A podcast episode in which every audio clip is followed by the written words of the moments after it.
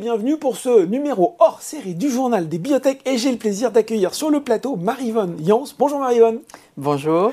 Alors pour les internautes qui ne vous connaîtraient pas, je vais rappeler brièvement votre CV et euh, moi qu'on puisse dire c'est qu'il est quand même sacrément impressionnant. Entrepreneuse, chercheuse, fondatrice, présidente de HealthTech for Care, vice-présidente de la biotech Osée Immunothérapeutique, ça ça va parler à certains investisseurs, ancienne présidente de France Biotech, autant dire que j'ai une experte du secteur face à moi et si nous sommes réunis aujourd'hui, eh bien c'est pour parler de la quatrième édition des Health Tech Innovation Days. Euh, alors c'est une rencontre qui va se tenir à la fois en physique, ce sera au Palais Brognard, mais qu'on peut aussi euh, suivre en ligne. On mettra d'ailleurs le lien en bas de la vidéo. Tout simplement pour commencer, est-ce que vous pouvez nous expliquer, Marivonne, en quoi consistent euh, ces Health Innovation Days, qui y assiste et je dirais un peu quelle est la mission de cet événement? Eh bien, HTID, Elstech Innovation Days. on va dire HTID, c'est plus HTID, c'est plus simple. est porté par Elstech for Care, un fonds de dotation. C'est un fonds de dotation d'intérêt général qui a pour mission de faire en sorte que toutes les technologies innovantes issues de la santé, que ce soit la biotech, la medtech, l'intelligence artificielle au niveau européen, mais surtout en France, soit accessible à tous les patients. Donc là, il y a tout un parcours, un chemin entre le concept d'un produit et le patient, et on essaie de voir les problèmes. Euh, au niveau scientifique, économique, euh, réglementaire aussi, j'imagine. Voilà, réglementaire. En fait, compte comment on peut aller plus loin et plus vite. Donc c'est un fonds vraiment d'intérêt général, accessible à tous. C'est pour ça que vous pouvez transmettre euh, euh, les informations sur, euh, sur le site. Alors pour ce faire, on a plusieurs événements. Mhm. Un qui est dédié aux patients au, au, printemps et un très gros événement qui va avoir lieu les 13 et 14 octobre prochains au Palais Brognard et qui réunit 300 investisseurs environ mondiaux, 170 mhm. euh, entreprises européennes et puis euh, des pharma, des experts. Et pendant deux jours, on a à peu près une vingtaine de tables rondes qui réunissent euh, avec des, experts de très très haut niveau et qui vont parler ces problématiques de santé dans le monde, en France, en Europe, etc. Bon, alors moi j'ai deux questions nues. Est-ce qu'il existe des événements comparables en Europe? Aux États-Unis, on, voit assez bien, il peut y avoir des, rendez-vous assez marquants.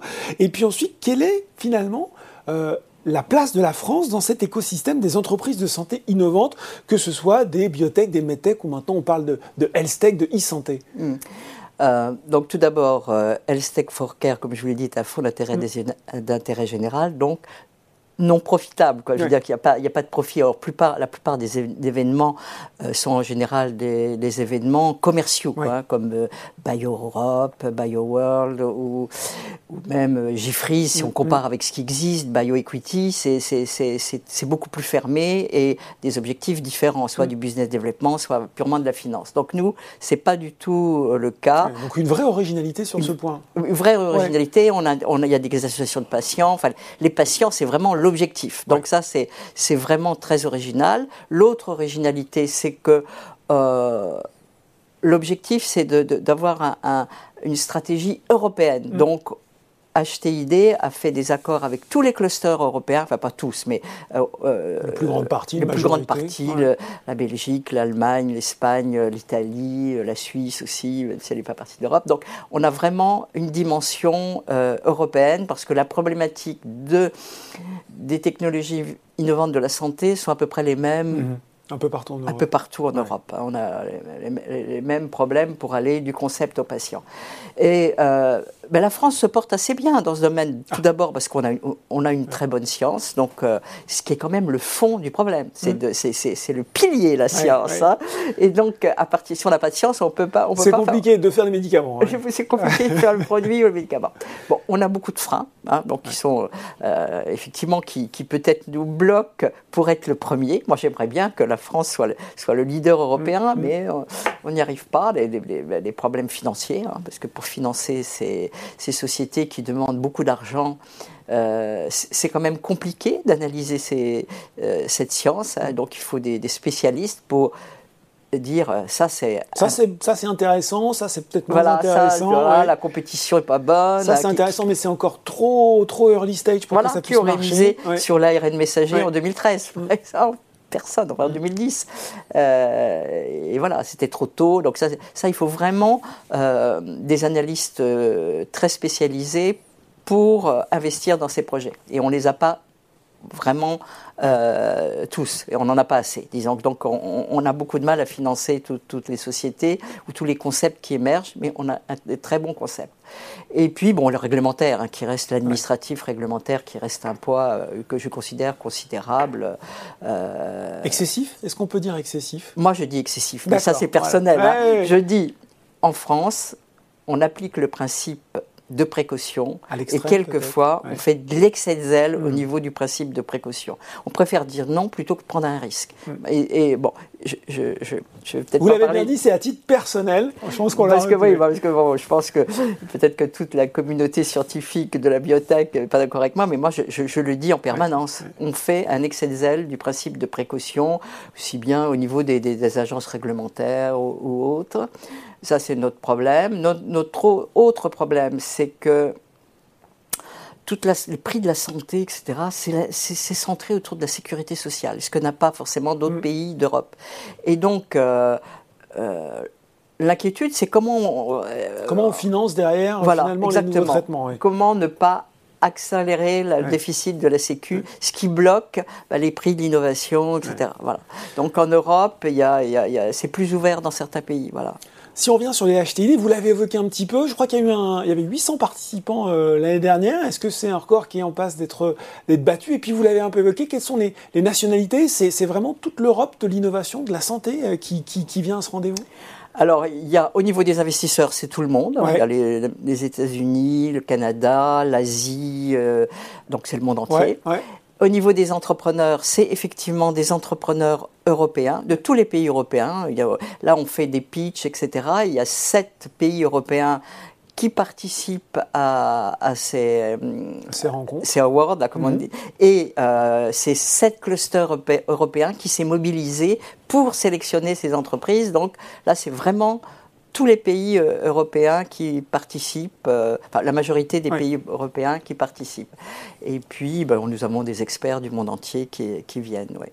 Euh, quels sont aujourd'hui, puisque j'ai une experte du secteur, autant en profiter, les thèmes porteurs, les technologies prometteuses, j'ai envie de dire, pour les professionnels en général, et puis pour vous en particulier, tiens?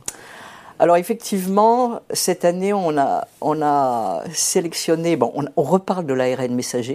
parce bizarrement. Que, bizarrement, parce que ça a été vraiment le sujet euh, pendant la pandémie. Mais au-delà de la pandémie, euh, l'ARN messager ben, pose question sur mm. l'application dans d'autres pathologies comme euh, l'oncologie, etc. Peu de révolution. Euh, Ça a révolutionné le vaccin, mais pas que finalement. Est-ce que le champ d'application n'est pas beaucoup plus large? Voilà, le champ, voilà. Donc on étudie ce champ d'application au mm. niveau de l'ARN messager. Il y a d'autres. Euh, moi, je, je, je, suis très préoccupé, par exemple, par l'antibiorésistance. Des sujets qui ne sont pas porteurs au niveau financier, parce que voilà, il y a les antibiotiques, etc. Mm. Mais ça, c'est un sujet qui peut nous tomber dessus très prochainement avec la quantité de, personnes qui, sont, qui ont des problèmes d'antibiorésistance. Et puis il y a tout ce qui est microbiote. Donc là, on va, c'est un sujet aussi qui est, qui, est phare dans nos, dans nos, pendant nos, nos, deux jours de, de, table ronde. Et puis l'autre sujet qui est euh, nouveau, hein, qui, euh, qui a été aussi très euh, accéléré pendant la pandémie, c'est les données de santé. Comment utiliser toutes ces données pour mieux screener les médicaments, c'est-à-dire mieux le big data dans la santé. Voilà, le big data dans la santé, euh, la prévention, euh, la médecine personnalisée. La meilleure observance aussi parfois la meilleure observance. et ça euh, c'est le démarrage et c'est une vraie révolution hein. et ça c'est pour le bien des patients euh, et comment gérer effectivement toutes ces données par rapport aux problèmes d'éthique euh, liés euh, aux données personnelles, justement, d'autant plus sensibles qu'elles concernent notre santé. Voilà. on a eu le Covid. Avec le Covid, il y a eu un regain d'intérêt pour le secteur de la santé. Et pourtant, au moment où on se parle, Marie-Vonne il faut quand même faire un constat. Les sociétés du secteur, notamment en France, leurs cours de bourse, ils sont en berne, hein, je ne vais pas vous l'apprendre. Les intros en bourse, elles sont au point mort. Et puis, euh, tous les analystes, tous les dirigeants de sociétés qui défilent, euh, notamment sur genre des me parlent de l'insuffisance du financement disponible pour le secteur en France. Et en Europe, les freins, on les a vu, vous en avez déjà un petit peu parlé, j'ai plutôt envie d'une question positive. Quelles sont les raisons qui permettent aujourd'hui de croire au potentiel de la santé innovante en France et en Europe? Bah, D'abord, la santé, je dirais que c'est une activité qui, qui existera toujours, et pérenne, que le marché mondial de la santé il est là, il et est là, on aura toujours besoin. Et, donc, alors le problème, c'est quand il y, a il y a vraiment une, chute de la bourse euh, dans tous les domaines, la biotech est souvent... Elle prend toujours. Un toujours un peu plus, que, les autres. Voilà. Donc on est dans le creux de la... En ce moment, on est vraiment dans le creux de la vague. C'est, c'est vraiment euh, catastrophique. Euh, on est au plus bas.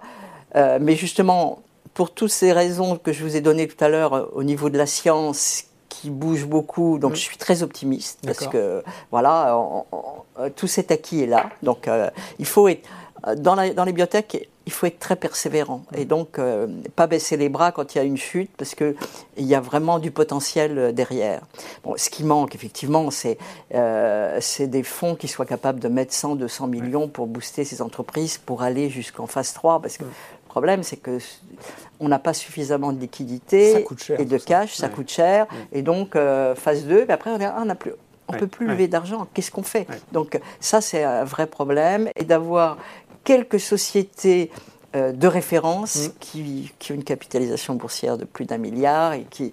Et qui, qui, C'est un peu toujours l'histoire de la success story française qu'on attend désespérément. Voilà, on attend désespérément, effectivement. Ça, c'est un peu notre, notre point faible. Mais on va y arriver. On va y arriver. Elle va finir par arriver. Voilà. Euh, les Health Innovation Days, ils ont été placés sous le haut patronage d'Emmanuel Macron, excusez du peu, pour la quatrième année consécutive. Est-ce que ça, c'est un signal de soutien des pouvoirs publics? On a parfois le sentiment euh, qu'on valorise beaucoup la Startup Nation en France, on entend beaucoup parler, mais qu'au final, on ne s'est peut-être pas suffisamment intéressé dans le détail au secteur de la santé et que passer les effets d'annonce et puis quelquefois les fonds qui ont été débloqués, il n'y a pas une connaissance suffisamment euh, fine, suffisamment précise. Qu'est-ce que vous attendez du gouvernement, de la BPI, de l'Europe, en plus de ce qui a déjà été fait, au-delà même finalement de cette question des financements? Tout d'abord, il y a eu beaucoup d'annonces. Effectivement, euh, le président de la République, hein, euh, Santé 2030, euh, le plan de relance, les fonds avec des fonds d'investissement qui ont été boostés via la BPI, etc. Ça, c'est formidable. Par contre, effectivement, même au niveau du plan de relance, il y a un certain nombre d'annonces. Au-delà des annonces, il faut que tout cela soit concrétisé. Mm. Donc, j'attends que ce soit vraiment. Il faut que les sous tombent. Il faut, ah, on va le dire, il faut vraiment euh, qu'on aille euh, jusqu'au bout. Et ça, c'est très important de se battre pour ça euh, et de, de, de, trouver, de garder cette, cette dynamique. Et c'est bien que la biotech et la santé euh, soient un peu au, centre des, débats. Ça, c'est très important. Au niveau de l'Europe, donc là, au, niveau d'HTID, on a énormément de personnalités européennes qui viennent et on est ravis. La DG Santé, euh, la Banque d'investissement européenne, l'Innovative Council européen. Donc, ils sont très, très motivés par ce qu'on fait et j'en suis ravi. Donc, on va travailler encore plus avec eux. Et surtout, bon, l'ERA a été annoncé. Hein, L'ERA, c'est la Barda. Euh, oh, il va falloir traduire là pour les gens qui nous regardent. voilà, exactement. Alors, euh, pourquoi les États-Unis, ont, dans la pandémie, ont, sont allés très très vite. Très vite, parce qu'ils ont une agence qui s'appelle la Barda, une mhm. agence indépendante qui a plusieurs dizaines de milliards dans sa poche. Et en cas de pandémie, paf, ils ont mis 500, 500 millions ici, 500 ils ont mis beaucoup d'argent sur des projets. Alors, ils ont mis de l'argent sur Moderna, sur euh, Pfizer, et donc ils ont sorti des projets. Ils ont accéléré le développement de ces traitements. Et nous, on n'avait pas ce type d'agence. Mhm. Alors, il est question d'agence française, mais c'est. Trop petit, peut-être. Oui, c'est trop petit. Il faut, il faut 15 milliards minimum pour démarrer cette agence. Et donc, la Commission européenne a décidé de créer une agence équivalente à celle de l'agence euh, américaine, la BARDA, mhm. qui s'appelle l'ERA. Bon. Bon, c'est un nom un peu. Une nouvelle ère. nouvelle Et donc, elle a été annoncée, mais pour l'instant, euh, bah, il, faut, il faut la mettre en œuvre. Et il faut. Moi, ce que j'attends aussi, c'est que ce soit une agence indépendante, qui mm. soit capable d'agir très vite. Mm en très, cas fort. De, très fort, en cas de problème, et que euh, lorsqu'on a un dossier, on passe pas par euh, le comité euh, national, puis le comité, puis puis et on met on met un an quoi. C'est pas possible. Donc avoir les moyens et de les injecter très vite en cas de problème. Voilà. voilà. La route est longue, mais il faut être persévérant et il y a pas mal de raisons d'être optimiste. Merci beaucoup Marie Boniance, présidente de Health for Care. Je rappelle que les Health Innovation Days, eh bien oui, ils se tiennent le 13 et 14 octobre au Palais Brognard et aussi en ligne. On mettra le lien. Merci beaucoup Marie Boniance. Merci. Le journal des bibliothèques, c'est fini. On se retrouve la semaine prochaine pour un nouveau numéro.